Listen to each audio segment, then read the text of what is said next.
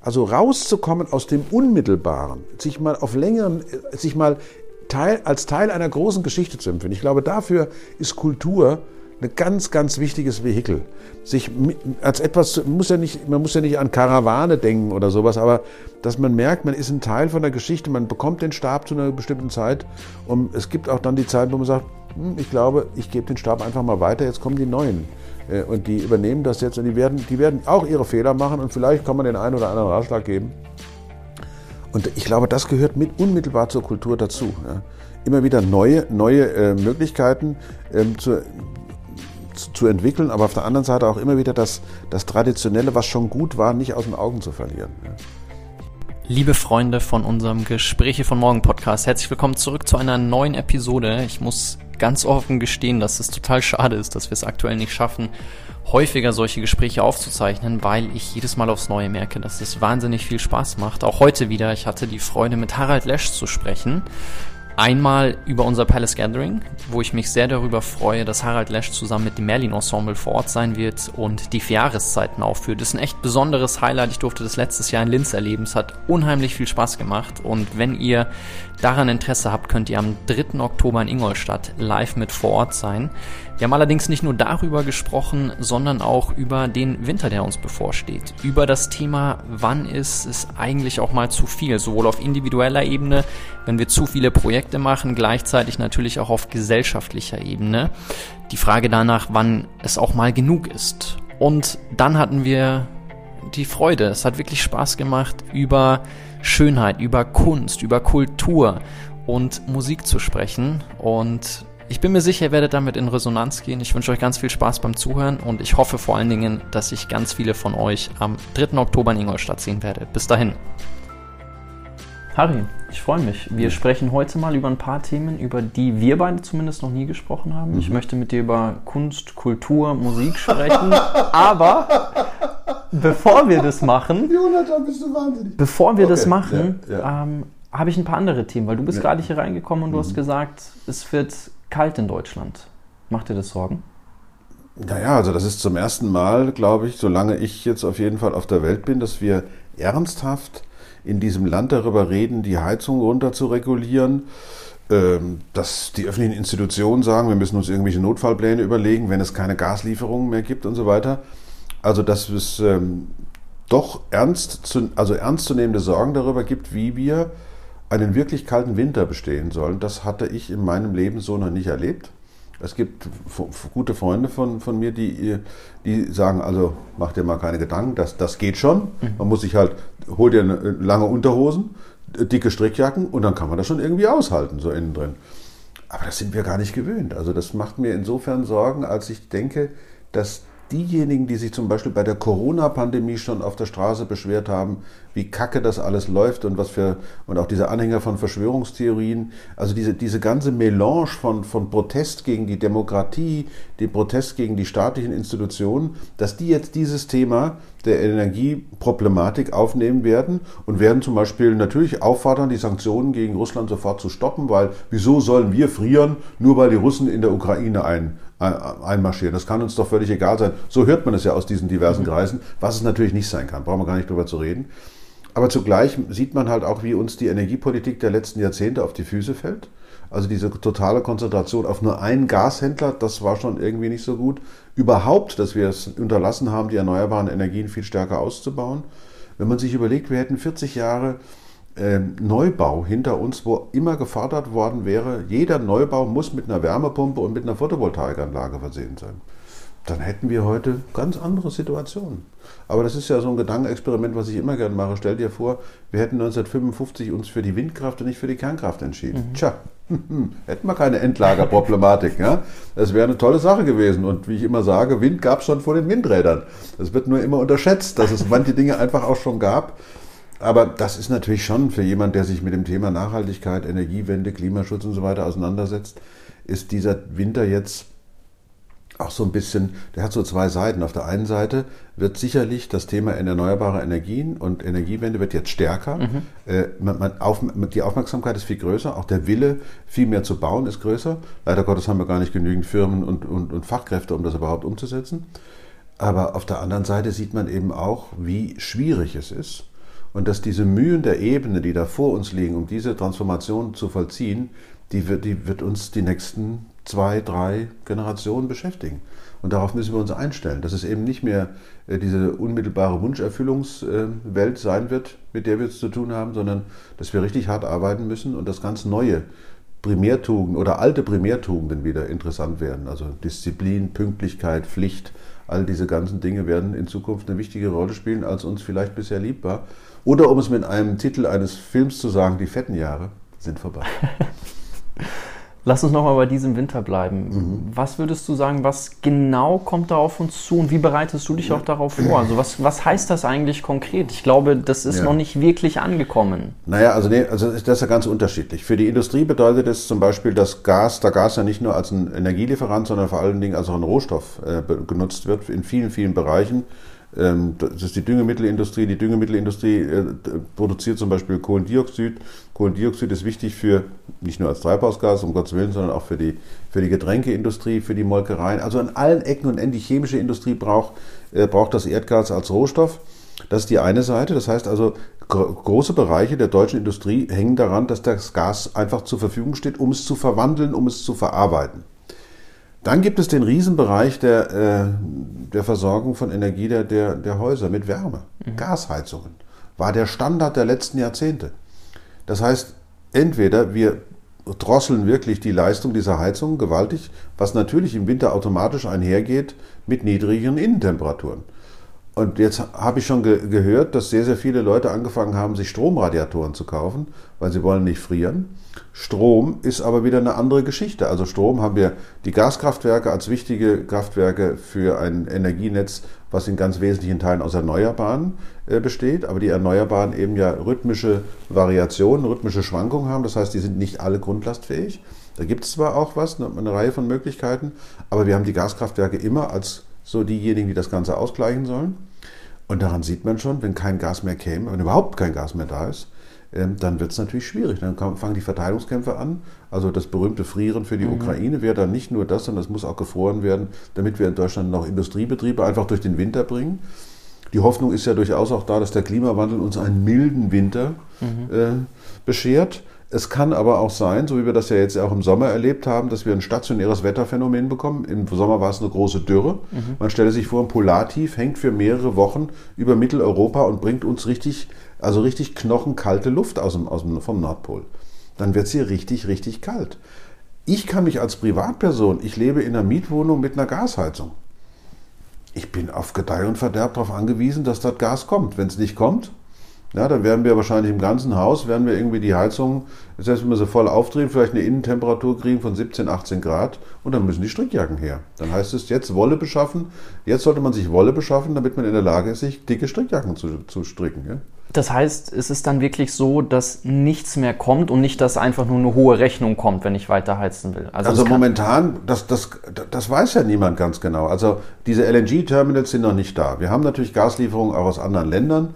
Also ganz auf Null wird es nicht gehen, aber die Frage ist, wer entscheidet? Der Klaus Müller von der Netzagentur, der hat es ja neulich mal gesagt, er ist ja praktisch derjenige, der entscheiden wird, geben wir das Gas für die Heizung, geben wir das Gas für die Industrie oder für was auch immer, auch, für die, auch in der Landwirtschaft wird Erdgas äh, gebraucht und so.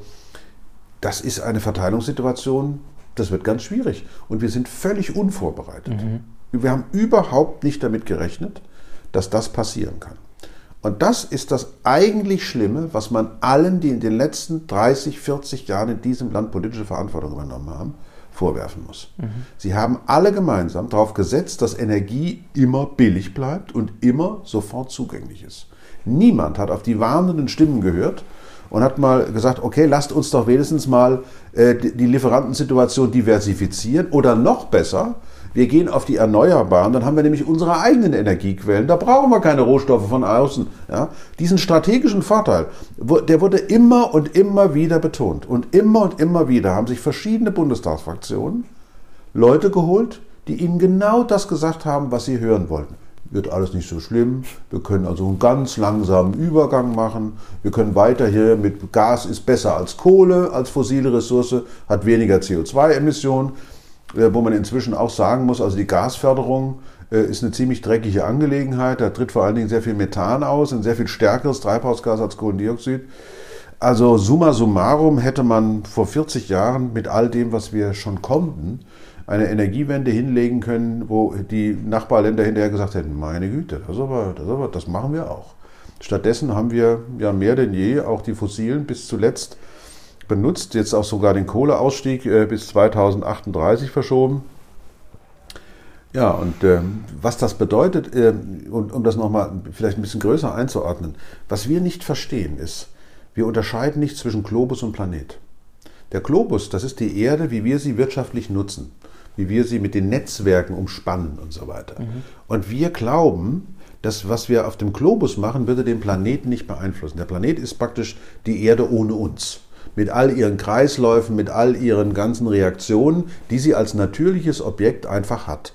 Wenn die Temperatur sich verändert, dann wird entweder mehr Wasser frieren oder weniger Wasser frieren, dann werden die Strömungen in der Atmosphäre sich verändern, dann werden die Strömungen im Meer sich verändern und so weiter und so weiter.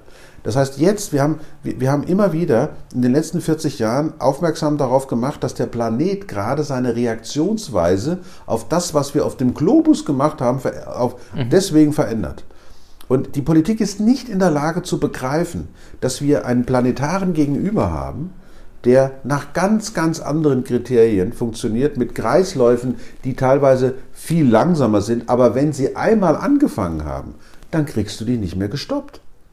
Wir werden jetzt mit dem CO2-Gehalt der Atmosphäre die nächsten 200, 300 Jahre arbeiten müssen. Und wir sehen jetzt schon, was passiert. Wenn wir also jetzt da weiter pumpen, dann weiß ich nicht, in was für eine Welt wir da hineinlaufen. Und das Lächeln und Flirten meiner acht Monate alten Enkeltochter macht mich da ziemlich, ähm, macht mich da ziemlich betroffen, muss ich sagen. Ja. Das sind die berühmten Kipppunkte, oder? Genau, die ja, ja. Und es müssen, das können auch, das kann auch so ein langsames Abrutschen sein. Also die neuesten ähm, Untersuchungen zum Thema Kipppunkte, also Grönlandeis, wenn das richtig nennenswert abrutscht, dann wird natürlich der Meeresspiegel insgesamt deutlich höher. Äh, aber auch die Veränderung, wie schnell eigentlich das arktische Eis verschwindet. Werden wir Sommer haben, die, wo mehrere Monate lang überhaupt kein Eis mehr am Nordpol da ist? Das bedeutet, dort oben wird unglaublich viel Energie ähm, natürlich gespeichert durch das dunkle Wasser. Und was das für die Meeresströmung bedeutet, ist völlig unklar.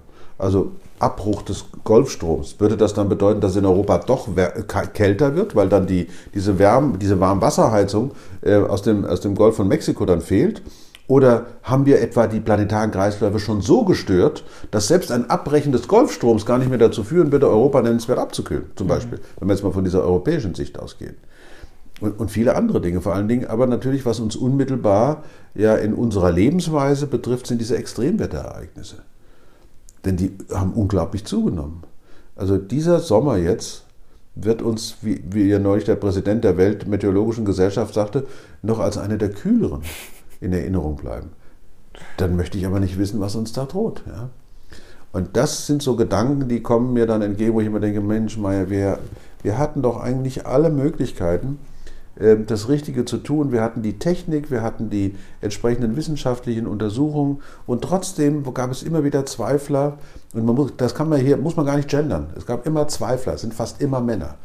Meine These ist ja, die jungen Frauen gehen freitags auf die Straße, um zu demonstrieren und die alten Männer sagen, es gibt keinen Klimawandel. Das ist natürlich eine straffe Pauschalisierung, die mhm. sicherlich in der Allgemeinheit nicht stimmt. Aber dieser Widerstand, diese unglaubliche Trägheit, von alten Männern, sich dahin und, und einfach zu erkennen, wir müssen was anderes machen, wir können nicht so weitermachen. Ob es das Autofahren betrifft, wie wir, wie wir mobil sind, die Art und Weise, wie wir unsere Energie herholen, diese, diese, dieses Anbeten eines Konzepts wie der Kernenergie, die zugleich aber unglaubliche Kosten auf zukünftige Generationen äh, zukommen lässt, weil wir kein Endlager haben. Das wird 100 Milliarden kosten oder noch mehr. Ja? All das sind so wirklich schlimme Verfehlungen äh, wo ich mich immer frage, verdammt nochmal, ähm, wieso ist es uns nicht gelungen, von der wissenschaftlichen Seite auch entsprechend so, so nach vorne zu gehen, auch öffentlich äh, äh, kommuniziert, kommunizierbar zu sein und immer wieder darauf hinzuweisen, das geht so nicht, das geht so nicht, so geht so. Stattdessen hat die Grundlagenforschung sich in eine Form von Eskapismus hineingearbeitet. Ja. Im Labor lässt sich gut forschen, das Universum ist auch ganz weit weg und viele kleine Dinge, die lassen sich auch noch erforschen.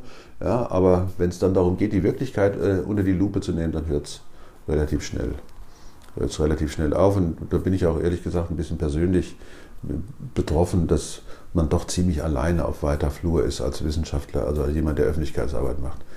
das ist eigentlich schade, denn wir haben viele, viele, viele gute Frauen und Männer in Deutschland, die das richtig gut machen könnten, aber die ihren Mund nicht aufkriegen, warum auch immer.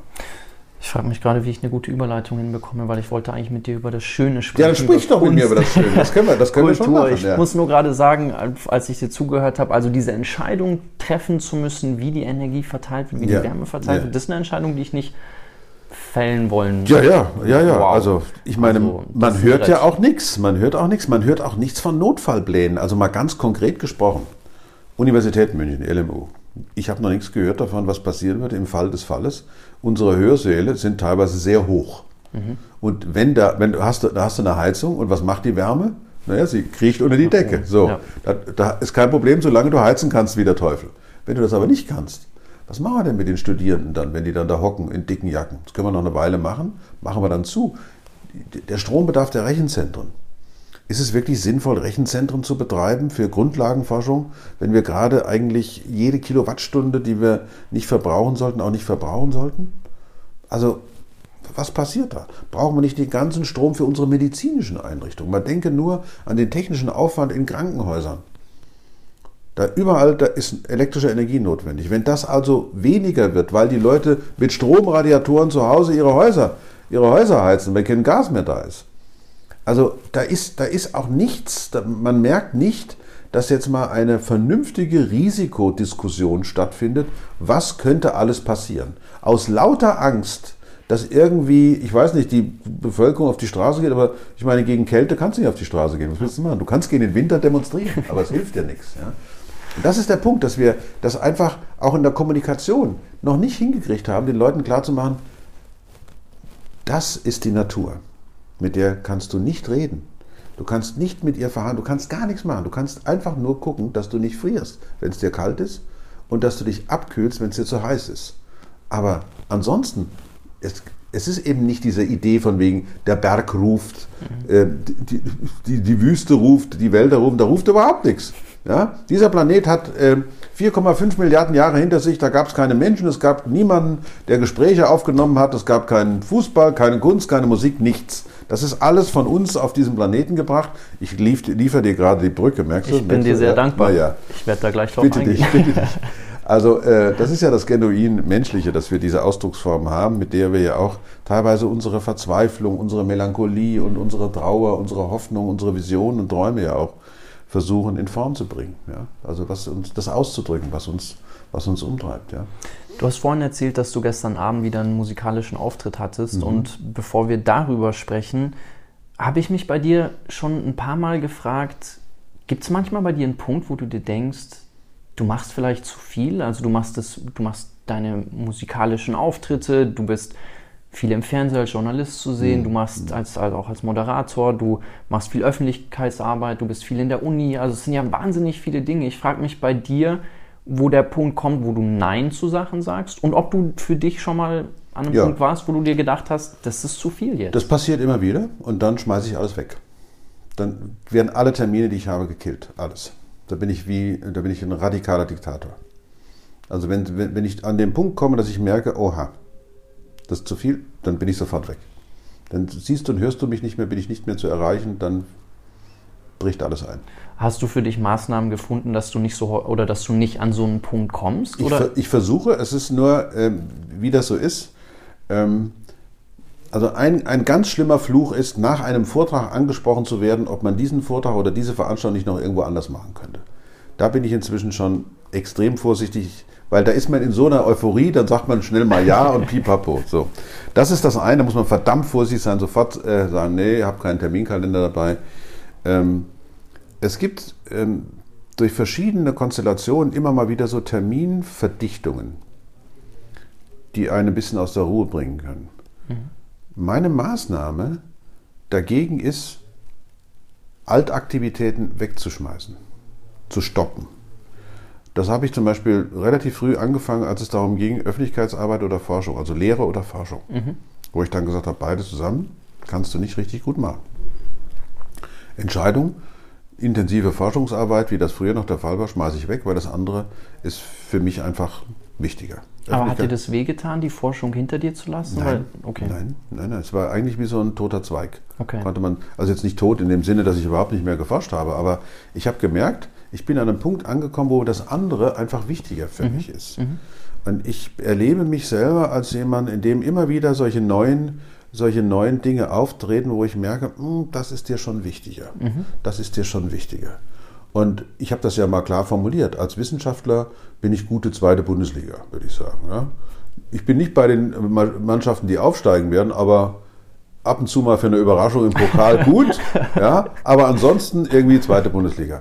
Aber als Kommunikator, da bin ich richtig, richtig, richtig gut. Und das weiß ich auch und das weiß ich auch mit all den ganzen Tricks, die ich beherrsche und so weiter. Als Kommunikator bin ich eine richtige Nummer. Also da kann ich mich mit den entsprechenden europäischen Spitzenmannschaften schon, schon messen.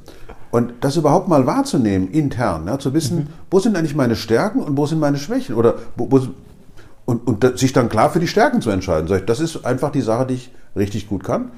Und dann passiert etwas, und das ist ja im Lehrberuf so schön, dass nämlich da was zurückkommt. Nämlich von denjenigen, die ich unterrichte, wird mir gesagt, du, das war ja ganz große Klasse. So habe ich das ja noch nie gesehen. Das hat mich ja inspiriert, selber dies und jenes zu tun.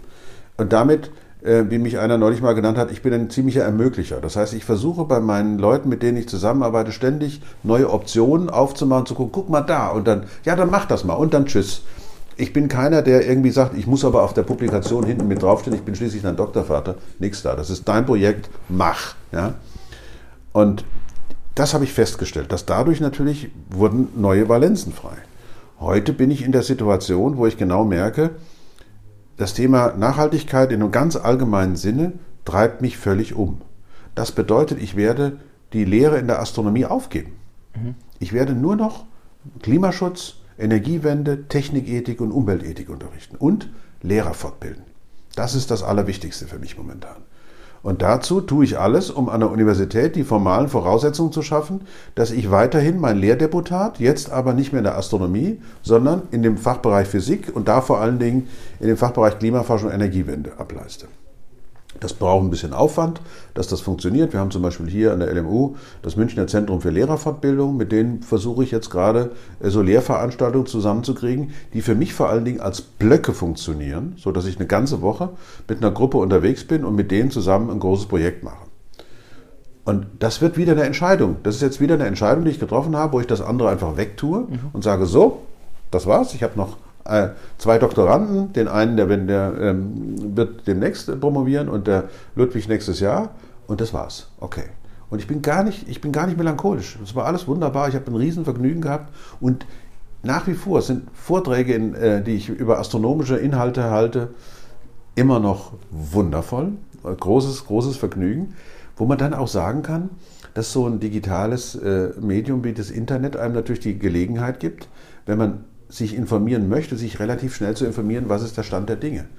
Und du darfst nicht vergessen, Physik ist keine Sache, wo sich alles ständig kopernikanisch wendet, sondern Physik ist ein langer, ruhiger Fluss. Und wenn du da die ganze Zeit mitruderst, musst du gar nicht immer vorne an der Spitze sein. Du kannst automatisch, solange du nur in Bewegung bleibst, also sozusagen gedanklich in Bewegung, kannst du an der Forschung teilnehmen und kannst sogar richtig gut einschätzen, ist da was dran oder ist da nichts dran. Und das mache ich nach wie vor. Ich habe ja den YouTube-Kanal beim ZDF. Und das ist sozusagen die andere Seite, dass ich eben merke, dass diese Kombination von Kommunikationsarbeit an der Universität und die Arbeit beim ZDF sich einfach wunderbar ergänzen. Und diese Ergänzungen, das wird ja gerne mit dem Begriff der Sy- Synergie beschrieben, das hat dann natürlich auch den Effekt, dass einfach Zeiträume wieder zur Verfügung stehen. Und vor allen Dingen Zeiträume, die man planen kann. Ja, also wenn ich jetzt dauernd Vorlesungen habe, jede Woche, dann ist das eine viel schwierigere Situation, äh, als wenn ich sage, ich habe eine Woche Vorlese, eine Woche Projekt, dann kann ich äh, zwei Wochen frei haben und kann dann eben was anderes machen oder gar nichts. Und dann habe ich wieder eine Woche Projekt. Das ist eine viel klare Planungssituation, die auch die Organisation äh, mit dem ZDF dann einfacher macht. Also da bin ich ziemlich aufmerksam, um das zu organisieren und meine Ressourcen, auch mich als Ressource, äh, immer so zu behandeln, dass möglichst viel ja, Platz ist und möglichst viel Reserve ist. Natürlich, ich bin 62, ähm, da, da, ist man nicht mehr 31. ja. Du nimmst ja trotzdem immer wieder neue Projekte an, unter ja. anderem zusammen mit dem Merlin Ensemble. Ja. Ich glaube, da spielt vielleicht auch der Faktor Spaß eine Rolle. Ich meine, ich finde es ganz interessant, weil du bist ja auch Physiker. Einstein hat das, du hast gerade über die Stärken gesprochen. Einstein hat immer unterschieden, ähm, das nehme ich gerne als Beispiel, wenn es darum geht, zwischen Kompetenz und ähm, einfach was Spaß macht zu unterscheiden. Er hat gesagt, Spaß macht mir die Violine spielen. Kompetenz mhm. habe ich in der theoretischen mhm. Physik. Und bei dir, glaube ich, oder wäre jetzt die Frage, dass du solche neuen Projekte wie mit dem Merlin Ensemble, wo wir gleich tiefer drüber mhm. sprechen, das ist dann vermutlich eine Sache, wo du auch sagst, das erfüllt dich einfach, das macht einfach Spaß, oder? Weil das ist dann auch die Brücke zur Musik. Also ich erstmal finde ich es eine unglaublich tolle Sache, mit, mit solchen absoluten Profis auf der Bühne zu stehen und mich hundertprozentig darauf verlassen zu können, die machen keine Fehler. Mhm. Das ist ein saustarkes Gefühl. Mit Leuten, die wirklich ihr Handwerk total beherrschen. Magst du ganz kurz sagen, wer das Merlin Ensemble ist? Das Merlin Ensemble, das ist, äh, sind, sind, eine Reihe von, von Musikerinnen und Musikern. Also äh, Martin Walch ist der Chef und äh, es gibt ähm, drei Damen, die äh, Violine bzw. Viola spielen. Dann gibt es eine Cembalistin, beziehungsweise wir haben jemanden, der Cembalo spielt. Entweder ist es die Daniela oder der Till. Dann haben wir den Ellen am Fagott und äh, Simon am Kontrabass und äh, Luis am Cello. Und Martin Weich ist der Boss und äh, die Ingrid, die Cornelia und die Mechthild, die spielen eben die Violinen. Und ich rede in diesem Projekt teilweise in die Musik von Vivaldi rein. Mhm. Was für diese, für diese Superprofis eigentlich schon, das, das muss für die fürchterlich sein. Ja? Die lieben diese Musik und die spielen sie so großartig. Aber was war von Anfang an klar? Wir wollen ein Projekt machen, wo wir diese vier Jahreszeiten, also wirklich den Ablauf eines Jahres, benutzen, um über ein Thema zu sprechen, was uns allen sehr wichtig ist. Und die sind auf mich zugekommen. Ich bin nicht auf den Gedanken gekommen. Ich kriegte eines Tages eine E-Mail äh, von Martin Walch und der sagte, ah, wir wollen das und das machen, ob ich Lust hätte, da zu rezitieren. Äh, eigene Texte. Und ich wusste sofort, na klar, logisch. Wieso bin ich nicht selber drauf gekommen? Herrgott nochmal, klar, logisch. Super. So. Und dann haben wir uns ja langsam aneinander gewandt. Das war ja gar nicht so einfach, weil ich auch gar nicht wusste, was wir, wie wir es eigentlich machen. Heute haben wir ein klares Konzept, nämlich am Anfang vor allen Dingen zu erzählen, wie der Planet Erde entsteht, mhm. entstand äh, und wie dann die, die Situation, die astronomische Situation so ist, dass wir überhaupt vier Jahreszeiten haben. Das hat ja was mit der Neigung der Rotationsachse der Erde zu tun und wie das eigentlich zustande gekommen ist und so weiter. Und dann komme ich am Ende eben äh, des, des Vorspanns bei einer Musik, die auch von Vivaldi stammt, die Musik am Heiligen Grab, wo ich sagen würde, das ist so eine Musik, die kannst du stundenlang spielen, immer selber, immer, immer selber, ist auch wichtig, weil es so ein Klangteppich ist, über den ich sprechen kann. Und dann komme ich, lande ich eben am 21. März und es beginnt der Frühling. Und dann schlägen die da los mit dem Stück von Vivaldi, was alle kennen. Und als ich das zum ersten Mal äh, mit ihnen zusammen gemacht habe, wusste ich gleich, ja, das ist es. Das ist genau das. Und das macht Spaß. Mhm. Und zwar auch deshalb, weil ein Teil von mir darin berührt wird, äh, den du ja auch kennst, das ist der Teil der Rampensau. Ja? Mhm. Ich gehe gerne auf die Bühne und erzähle gerne Geschichten. Mhm. So. In alten Zeiten wäre ich wahrscheinlich am Marktplatz irgendwo gesessen und hätte angefangen, Geschichten zu erzählen. Ja? Hätte irgendeinen Beutel dahingestellt und wenn die Geschichte gut gewesen wäre, hätten die Leute vielleicht was reingeworfen. Heute kann ich Geschichten erzählen in verschiedenen medialen Formen und, und die Geschichte zusammen mit Musik mit einer so bekannten klassischen Musik zu machen, das ist so großartig, ähm, das kann ich dir gar nicht sagen. Was ich gestern Abend gemacht habe hier im Prinzregent-Theater war mit Quattro Nuevo. Ähm, da ging es um Sonne, Mond und Sterne, das haben wir schon ein paar Mal aufgeführt. das ist jetzt nicht so ineinander verwoben, mhm. aber das ist eine ganz fröhliche eine ganz fröhliche Atmosphäre. Quattro Nuevo macht eine wunderbare Musik. Da ist Jazz, Swing, alles mögliche, volkstümliche Musik mit dabei. Wir hatten eine Kollegin aus Polen dabei, die Isabella Effenberg, die Glas, äh, Glasorgel gespielt hat, Vibraphon und so weiter. Also richtig toll. Und die, und die, wenn ich dann erzähle, wie das Sonnensystem entsteht und so weiter, dann, dann haben die immer, dann sind die die ganze Zeit am Spielen. Ja, die sind die ganze Zeit, machen die mit ihren Instrumenten was. Es war eine Riesensause. Wir hatten einen solchen Spaß gestern Abend. Am Ende musste ich natürlich dann doch auch wieder predigen, dass wir gucken sollen, dass der blaue Planet ja nicht in den Arsch geht und so weiter, ist ja klar. Aber trotzdem war ganz egal. Solche Projekte liebe ich, weil sie ein, ein erstklassiges Instrument sind, an Öffentlichkeitsbereiche ranzukommen, die vielleicht gar nicht so wissenschaftsaffin ja. sind, aber sehr kulturell. Ja. Kulturell sehr aufmerksam. Und da mal sowas hinzubringen. Ich habe mich immer wieder darüber geärgert, weshalb die Naturwissenschaften nicht in Feuilleton in den deutschen Zeitungen behandelt werden. Weil man, man hielt es nicht für kulturell relevant. Inzwischen ist es ja ein bisschen anders, aber in Wirklichkeit gibt es immer noch einen großen Graben zwischen Geistes- und Naturwissenschaften. Und das sollte nicht sein, auf keinen Fall. Gerade wenn man sich mal, wenn ich wieder zu dem Bild komme, Globus und Planet, das ist kein, keine Perspektive, die ein Naturwissenschaftler aufgebracht hat, sondern der Herr Chakrabarti und das ist ein Geschichtsforscher. Mhm. Und das hat mir die Augen geöffnet. Ich, ja Mensch, du hast ja völlig recht. Ja, das ist ja ein Riesenunterschied. Die Geisteswissenschaften als die Wissenschaften, die sich mit der Innenperspektive einer Gesellschaft beschäftigen, äh, das finde ich extrem wichtig und da immer wieder so diese, diese, diese Grenzen zu ziehen, irgendwelche Zäune sogar hochzuziehen, das ist ganz verkehrt, sondern die müssen alle zusammen daran. Die Herausforderungen, wo immer sie auch sind, die sind viel zu, viel zu wichtig. Und der ganze kulturelle Bereich hat ja die unglaubliche Gelegenheit, die Leute nicht nur zum Lachen zu bringen, sondern, wenn man will, auch zum Heulen, klar. Mhm. Also auf jeden Fall aufmerksam zu machen. Und, und die Gehirne, die ja gerne was hören, die ja auch gerne was sehen, ob es nun Kunst ist, äh, direkt, also darstellende Kunst oder Musik, äh, die ja eine unglaubliche Kunst ist, das sind ja alles Bereiche äh, in uns, die da angeregt werden, die uns aufmerksam machen, die uns sensibel machen, die uns im weitesten Sinne inspirieren können, unser Verhalten von einem dumpfen Reagieren ja. äh, zu, zu, verändern. Ja? Und dafür sind sie da. Ja? Deswegen tun wir das, glaube ich.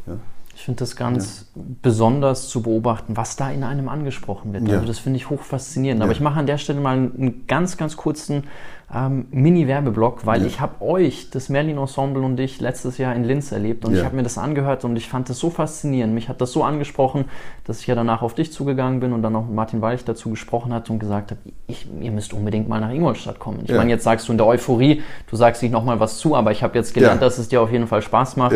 Und wen das hier anspricht, worüber Harry und ich hier gerade sprechen, am 3. Oktober seid ihr bei uns in Ingolstadt. Ich genau, freue mich riesig genau, drauf im Rahmen vom Palace Gathering, aber es gibt das Kulturtickets am, am Abend vorher, wo man mhm.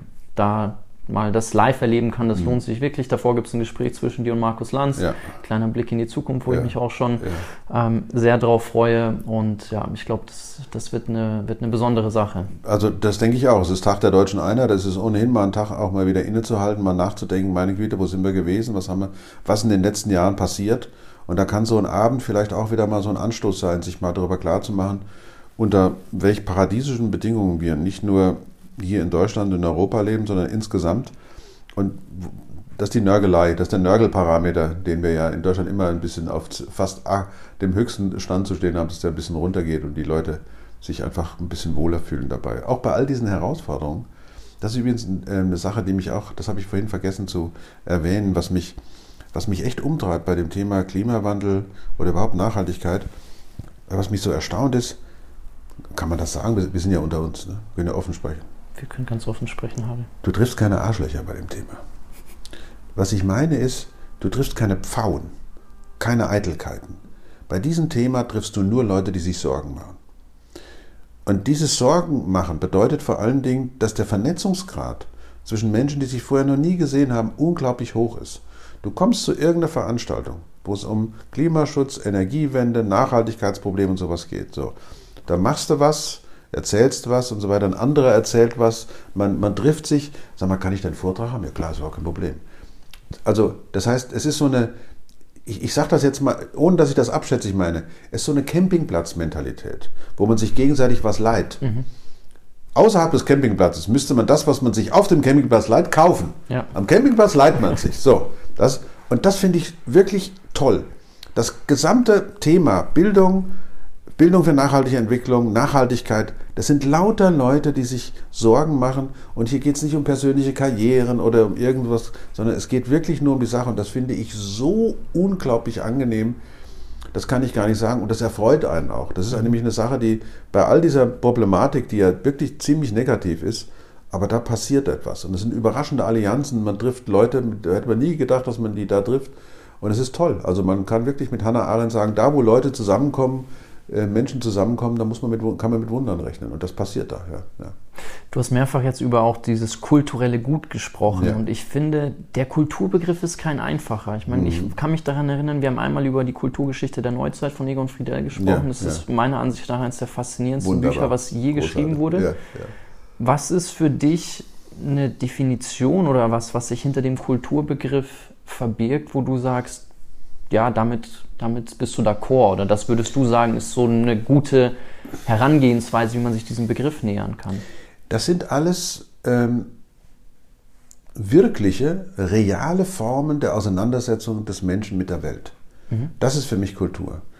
Was über, über, das über die Natur hinausweist, also was auch, was nicht da wäre, wenn wir es nicht täten. Mhm. Das ist für mich Kultur. Ähm, und zwar deshalb, weil wir auf die Welt kommen, die Welt schon da ist und sie viel zu groß ist für uns. Und sie auch viel zu komplex ist für uns. Also versuchen wir irgendwelche Ordnungssysteme, gedankliche Ordnungssysteme. Das können Religionen sein, das können andere Geschichten sein. Wir brauchen irgendwie was, äh, wo wir intuitiv was verstehen können, ohne dass man uns direkt erklärt. Das sind diese, die, die Märchen zum Beispiel sind solche Geschichten, die Mythen sind natürlich mhm. solche Geschichten, wo ganz bestimmte grundlegende Formen des Menschseins angegeben werden. Der Bösewicht, der, der, der Gute, die Schlechte, der, die, die Gute und so weiter. Leute, die besonders zornig sind und andere, die Helden und die, die, die ewigen Verlierer und alles Mögliche. All diese, diese Formen, die werden in der Kultur in ganz bestimmten Arten und Weisen immer wieder aufs Neue abgebildet. Der mutige mhm. Odysseus, der sich gegen die mhm. Götter stellt. Prometheus, der sich da hinstellt und äh, den, den Menschen etwas liefert, dafür aber schwer bestraft wird und so weiter. Also alles solche, solche Figuren. Ich hab, du siehst, ich, ich greife jetzt einfach mal da bei, den, bei den Griechen rein. Aber in Wirklichkeit ist es, hat es was damit zu tun, dass wir irgendwie versuchen, die Welt als, als Person zu verstehen, irgendwie zu begreifen, mhm. was um alles in der Welt passiert hier. Ja. Ich bin hierher gekommen, ich weiß nicht wie. Ich habe irgendwann angefangen, ein Gedächtnis zu haben. Ich kann mich an etwas erinnern und merke, dass ich vertrauensvoll in der Familie leben kann. Und wenn ich Angst habe, dann kann ich zu jemandem hinrennen und auf einmal will aber trotzdem etwas in mir, dass ich mutig bin und ich Schritte nach außen mache und dann werden die Schritte nach Hause, zum Zuhause immer größer. Auf einmal bin ich wo ganz anders, vielleicht sogar auf einem anderen Kontinent und lauter so Geschichten. Und, und, dabei treffe ich Menschen, die ganz anders denken als ich, die ganz anders sprechen als ich, andere Musik haben, die ganz andere Zeichen benutzen und so weiter. Und das ist, das ist für mich das, was ich mit Kultur leiste. Und dass man versucht, das zu tradieren und dass man das über die Generation immer wieder aufs Neue äh, präsentiert, in irgendeiner Form Aufführungen im Theater sind ja oft dasselbe. Ja. Also es ist ja immer das, sind immer die gleichen Themen in anderen Variationen und so weiter, anderen Interpretationen. Und das ist es. Sind, es sind die uralten Fragen des Menschseins, die Kultur versucht zu beantworten. Und das geht weit über das hinaus, was die Natur mit ihren Naturgesetzen und dem, wenn es kälter wird, wird es halt kälter, wenn es wärmer wird, wird es wärmer und so weiter ähm, da macht, sondern wir, wir bringen hier eine neue Dimension von Sein auf dem Planeten. Ähm, und wir können dadurch eben den Planeten auch gewaltig verändern, aber da wollte ich jetzt gar nicht drauf eingehen, aber es ist was Neues. Ja. Es ist was Neues. Ja. Harald Welzer spricht in seinem Buch Nachruf ähm, auf mich selbst, mhm. finde ich, auf eine ganz interessante Art und Weise über den Zusammenhang zwischen Kultur und Nachhaltigkeit, weil mhm. er sagt, wir sind als Menschen die einzige Spezies, die eigentlich eine Kultur hat, die aufeinander aufbaut, wo in jeder genau. Generation praktisch ja. auf das aufgebaut wird, wo er sagt, diese Fragen rund um, okay, auf den Osterinseln der letzte, was hat sich der mhm. letzte Mensch dort gedacht, der den mhm. letzten Baum gefällt hat? Sagt, das Problem oder die Herausforderung ist, wir werden natürlich immer in, in eine Kultur gebaut, äh, nicht gebaut, sondern in eine Kultur geboren, mhm. wo das ganz normal ist, wo, die, wo, wo wir ja nicht sagen, okay, jetzt ähm, sind noch vielleicht 40 Prozent der Bäume genau. da, aber es genau. ist normal. Und yeah. diese Normalität kann yeah. vielleicht dazu führen, dass wir Entscheidungen treffen, wo, wenn man 200 Jahre zurückblickt oder mhm. vielleicht 200 Jahre nach vorne, blickt und dann sich überlegt, was denken Menschen in 200 Jahren über die Entscheidung, die genau. wir heute gefällt haben und ja. denken sich völlig irrational. Verrückt, ja. Aber ja. die waren nicht in diesem Augenblick mit dabei. Genau, genau. Und genau.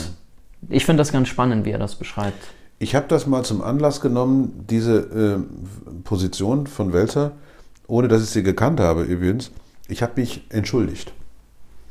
Ich habe an der TU einen Vortrag gehalten und habe mich entschuldigt vor dem Auditorium, weil ich zu der ersten Generation gehöre, die über das vollständige ökologische Wissen verfügt hat und es hätte anders machen können. Deutlich anders. Mhm. Wir hatten ganz andere Möglichkeiten als die Generation davor, die ganze Weltkriegsgeschichte und so weiter, brauchen wir nicht drüber zu reden, sondern wie, ich bin 1960 geboren, also als die berühmten ähm, ersten Bücher geschrieben wurden, ein Planet wird geplündert, oder 72, als der Klapper Forum auf die ja. Grenze des Wachstums hingewiesen hat und so weiter, die Entwicklung der ökologischen Bewegung, Entwicklung der grünen Parteien, dann natürlich in Europa und insbesondere auch in Deutschland, Anti-AKW und so weiter. da bin ich voll mit reingewachsen. Mhm. Und ich frage mich, an welcher Stelle mein Land die falsche Abbiegung genommen hat. Ich interpretiere es heute so, dass die Hinwendung hin zu einem sehr starken Wirtschaftsliberalismus, den man gerne als Neoliberalismus bezeichnet, dazu geführt hat, äh, dass man sich völlig von diesen Erkenntnissen der Naturwissenschaften abgewandt hat und einfach nur die Erde als einen reinen Finanzplatz gesehen hat, ohne zu fragen, äh, woher kommen eigentlich die, die, die Rohstoffe. Wenn, wenn man da einen Unternehmer gefragt hat, woher kommen denn die Rohstoffe, die werden geliefert. Punkt. Damit war die mhm. Sache erledigt. Dass diese Lieferanten natürlich die, dieser Lieferant die Natur ist und dass wenn wir da was verändern, das für unsere Lebensbedingungen eine große Bedeutung hat, war offenbar in der unmittelbaren Rendite-Erwartungshaltung dieser neoliberalen äh, Strateginnen und Strategen ähm, nicht vorgesehen. Auch die Hinwendung zum Digitalen führt halt dazu, dass die, die, die Wirklichkeit ähm, so nicht mehr wahrgenommen wird. Also die Vorstellung, man könne mit Hilfe von Computern, mit, von Computerprogrammen die Wirklichkeit außerhalb des des Zimmers, in dem der Computer steht, nennenswert verändern. Hat auch vor allen Dingen zunächst mal im Finanzmarkt eine große, große Rolle gespielt. Nirgendwo wird heute mehr Geld verdient als im Internet, mhm. auch wenn es gar nicht existiert. Also damit meine ich jetzt nicht Kryptowährungen, sondern die Art und Weise, wie wir ja Geld erzeugen, mit Hilfe von Buchgeld und so weiter. Also das heißt, wir haben längst große, große Finanz, äh, großen Gelddruck erzeugt durch diese digitalen Welten, die dann aber in die wirkliche Welt hineindrücken, durch Renditeerwartungen, das führt zu Rationalisierungsproblemen oder die Kostenreduktion, die ja dann immer ganz wichtig ist. Kostenreduktion bedeutet eben dann wirklich die billigsten Rohstoffe zu nehmen und so weiter. Das heißt, diese ganzen ökonomischen, äh, ökonomischen Kreisläufe, ähm, die sind zu einem ganz maßgeblichen Inhalt von Politik geworden und die Ökologie ist es nicht hätten wir die Ökologie zum maßgeblichen Bauteil von Politik gemacht, hätten wir natürlich sofort ab den 80er Jahren angefangen, jedes deutsche Dach, äh, dessen wir habhaft werden konnten, mit Photovoltaik zu begleistern. Wohlwissend, die Sonne scheint immer. Wir hätten angefangen, große Windräder zu bauen. Wohlwissend, Wind bläst immer. Und dann hätten wir angefangen, Technologien zu entwickeln, die diese Energien speichern können.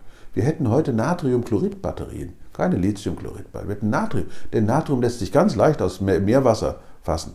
Warum hätten wir die? Weil wir angefangen hätten mit Lithiumchlorid, aber irgendwann wäre uns klar geworden, das ist ja Kacke mit dem Lithium. Wir hätten natürlich schon längst angefangen zu gucken, können wir nicht das andere Alkalimetall benutzen. Ist vielleicht nicht ganz so wirkungsvoll, aber leicht zu kriegen aus dem Meerwasser. Wir hätten vielleicht Windräder, wo, wo wir gar nicht mehr mitkriegen würden, dass die sich überhaupt noch drehen. Wir hätten PV-Anlagen, Dünnschichtzellen gehabt und so weiter. Hätten wir alles machen können, alles machen können. Und ich stand da vor diesen ganzen Studierenden an dem Abend und hatte das Gefühl, ich muss einfach mal in Anführungsstrichen die Hosen runterlassen. Das hat die ziemlich bewegt, das dass dieser weiße alte Mann da vorne auf einmal dermaßen vom Leder zieht. Und ich habe Ihnen das deswegen gesagt, damit Sie nicht den gleichen Fehler machen. Dass man früh genug immer und immer und immer wieder laut wird, auf die Straße mhm. geht und sagt, so geht das nicht weiter. Vielleicht wirkt es nicht gleich, aber steter Tropfen hüllt den Stein. Immer und das Thema nicht mehr wegkommen zu lassen. Und die Ukraine-Katastrophe jetzt ist jetzt so ein richtig lauter Gongschlag, wo es uns klar wird. Und auf der anderen Seite muss ich dir aber auch sagen, dass gerade dieses Thema äh, auch immer wieder die Tendenz hat, in so eine Art von Demenzdämmerung hineinzulaufen. Also Hochwasserdemenz wird es auch genannt. Ja, da war ein Riesenhochwasser und es war allen im Gemeinderat klar, da dürfen wir nie mehr hinbauen, wenn da das Wasser wieder kommt, sind die Häuser weg. So, kaum sind die Schäden ein bisschen beseitigt, gibt es die erste Gemeinderatssitzung. Ja, Tagesordnungspunkt Nummer drei, wir wollen ja jetzt neues Baugelände. So. Und dann sagt irgendeiner, ja, aber das ist ja, das ist doch neulich überflutet worden. Ja, das war ja eine Jahrhundertflut, die wird ja in diesem Jahr. Ja, so, und dann geht's los. Dann gibt es einen Bauunternehmer, gibt es irgendwas, dann gibt es irgendwelche Interessen und dieses Unmittelbare. Also rauszukommen aus dem Unmittelbaren, sich mal auf längeren, sich mal Teil, als Teil einer großen Geschichte zu empfinden. Ich glaube, dafür ist Kultur ein ganz, ganz wichtiges Vehikel.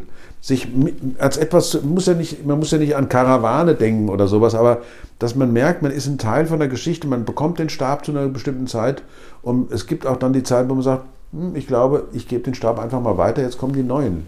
Äh, und die übernehmen das jetzt und die werden, die werden auch ihre Fehler machen und vielleicht kann man den einen oder anderen Ratschlag geben. Und ich glaube, das gehört mit unmittelbar zur Kultur dazu. Ja. Ja.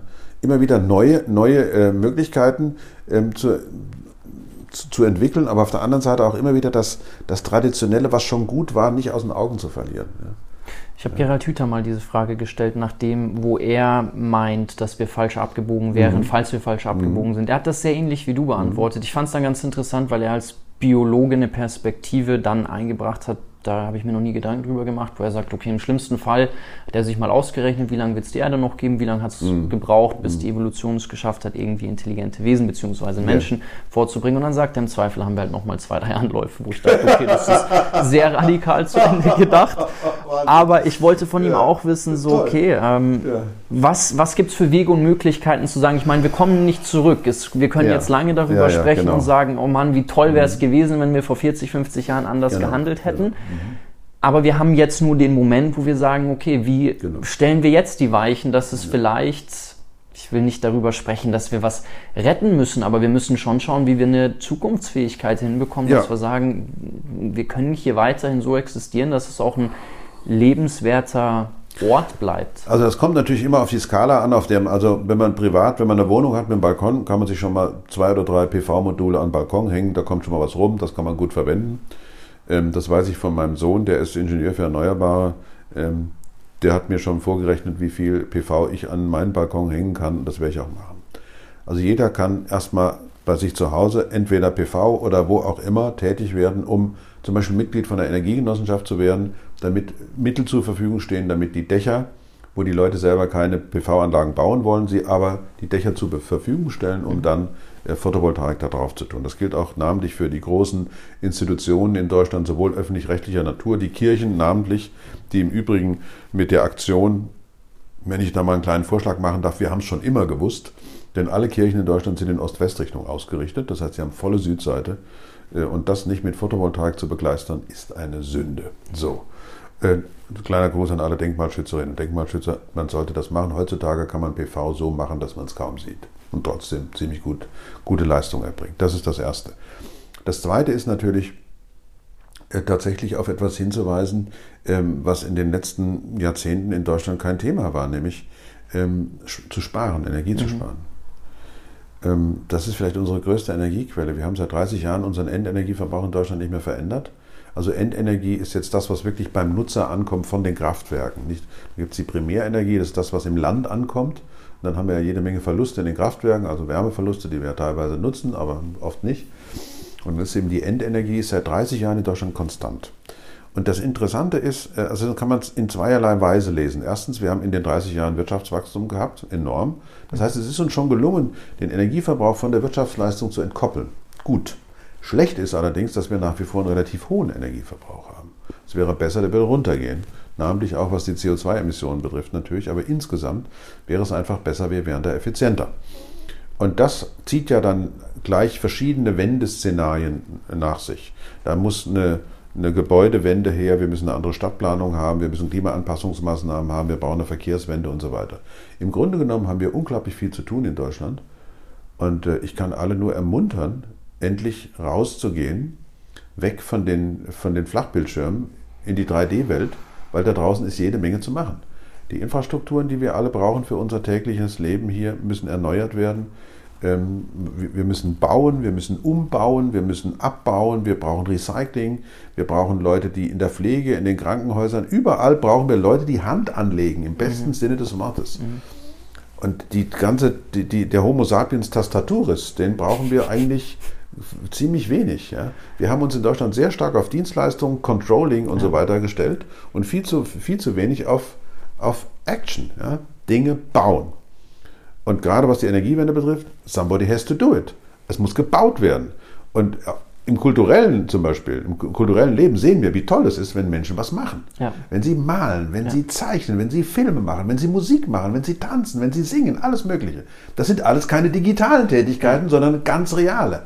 Und das, das erfreut unser Gehirn. Also wir merken doch, dass das Menschsein im Wirklichen, das ist doch was völlig anderes als in diesen digitalen, äh, algorithmischen äh, Daseinsformen. ist überhaupt kein, also auf Deutsch gesagt, Sex in 2, äh, 2D ist doch was völlig anderes als Sex in 3D. Also brauchen wir da nicht drüber zu reden. Also verdammt nochmal, warum wendet sich eine ganze intellektuelle Schicht in Deutschland, und damit meine ich vor allen Dingen auf der politischen Ebene, nur dem Digitalen zu. Wieso muss das Digitale in jedem Antrag drinstehen, damit irgendwie Geld vom BMBF kommt? Oder wieso ist der bayerische Ministerpräsident der Meinung, er müsse jetzt 1000, äh, 1000 Professuren für künstliche Intelligenz? Wir brauchen, wir brauchen Handwerkerinnen und Handwerker, wir brauchen Leute, die die Dinge machen.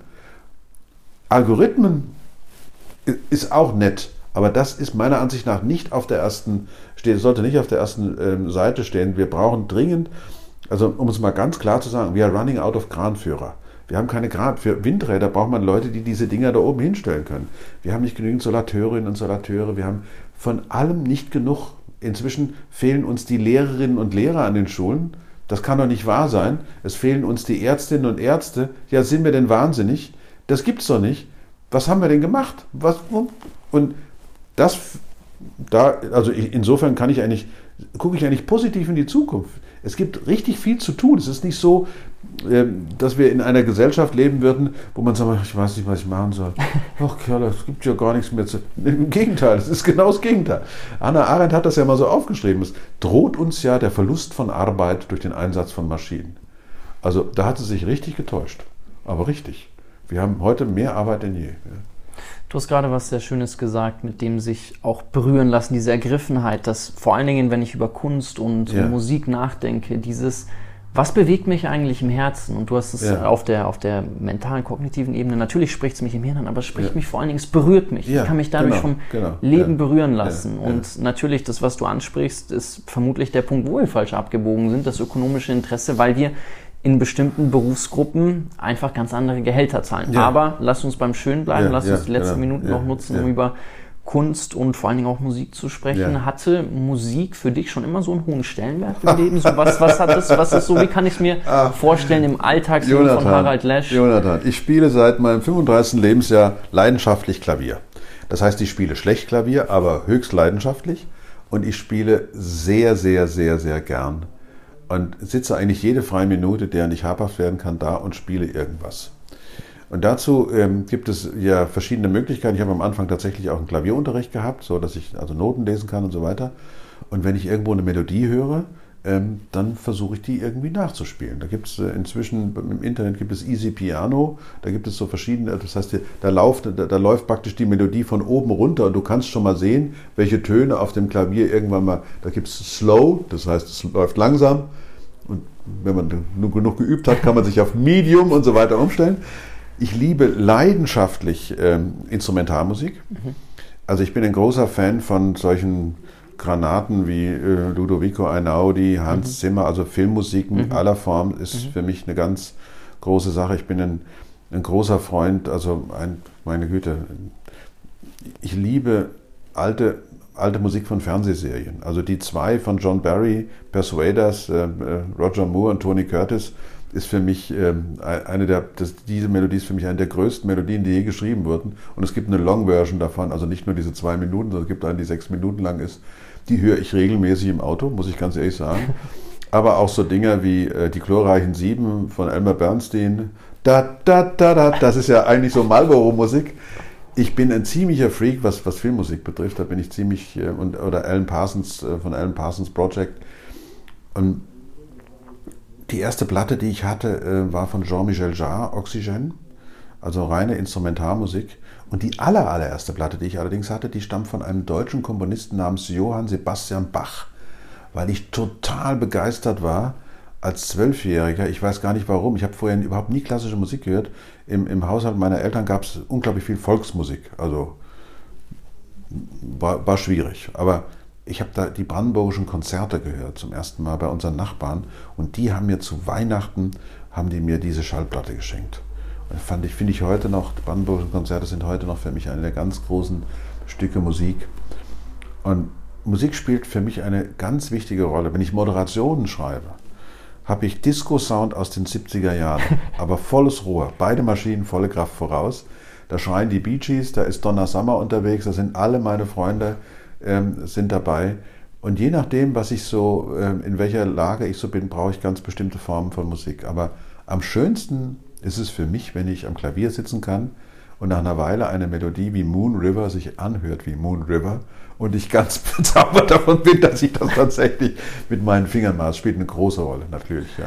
Ich finde es hochspannend, was für Emotionen Musik in uns auslösen kann. Ja, Vor allem ja. diese Ergriffenheit, wenn man spürt, und das finde ich ist eine Frage, die man vermutlich gar nicht final beantworten kann. Ich frage mich manchmal, wo diese Eingabe herkommt, solche Werke zu schaffen, Ja. so komponieren zu können. Ja, also ja. ich sitze da, ich höre mir das an und ich denke mir manchmal, das nicht ist auch mit sein. Literatur, ich denke mir, wie kann ein Mensch so ein Werk schaffen? Also es gibt ja diese ganz schöne Geschichte in den Sternstunden der Menschheit von Stefan Zweig über Händel, wie er diese, dieses ganz besondere Werk geschaffen hat. Und man liest das und denkt sich, Das das kommt doch nicht von der, Genau. das ist doch Genau. irgendwo eine Eingebung, die man nicht mehr erklären kann. Ja, ja, ja, ja.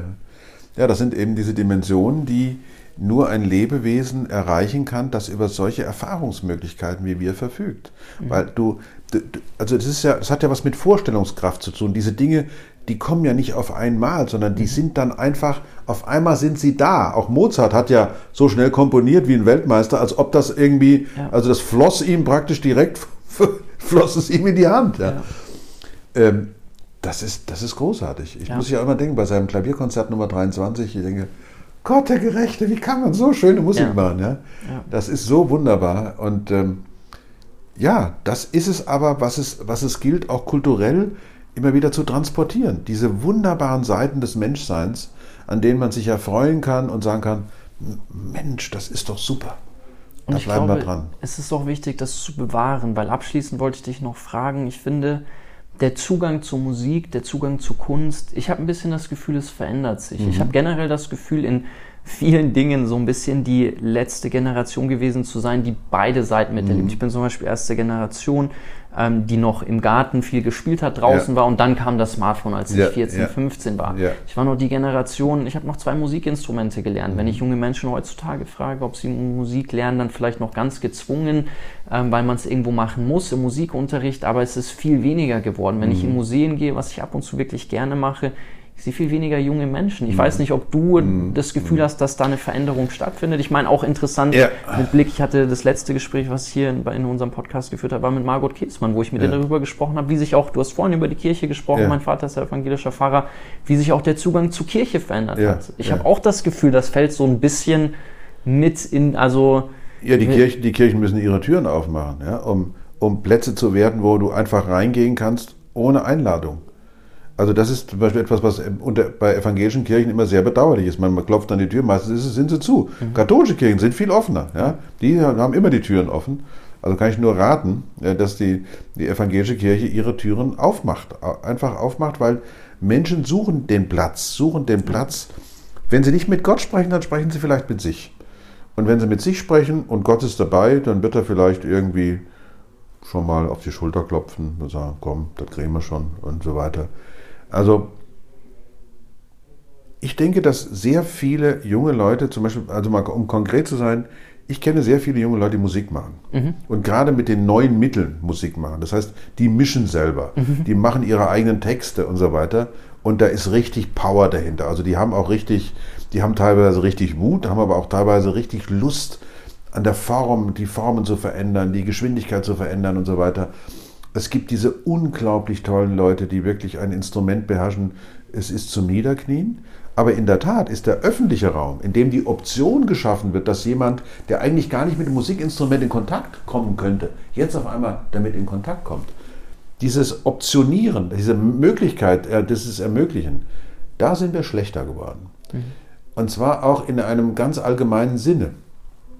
Zivildienst zum Beispiel, bei aller Verpflichtung gab die Möglichkeit, Lebensteile in der Gesellschaft kennenzulernen, die man ohne den Zivildienst nicht kennenlernen konnte. Heute heißt es freiwillig, aber viele Leute wollen, aus welchen Gründen auch immer, diese freiwilligen Zeiten nicht, nicht machen. Der Staat hat früher viel mehr von uns gefordert.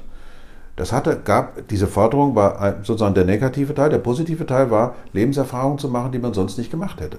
Das Abschließen von Blasen, also von gesellschaftlichen Strukturen, die sich sehr stark abschotten, hat damit zu tun, dass wir als Gesamtgesellschaft zu wenig von uns verlangen.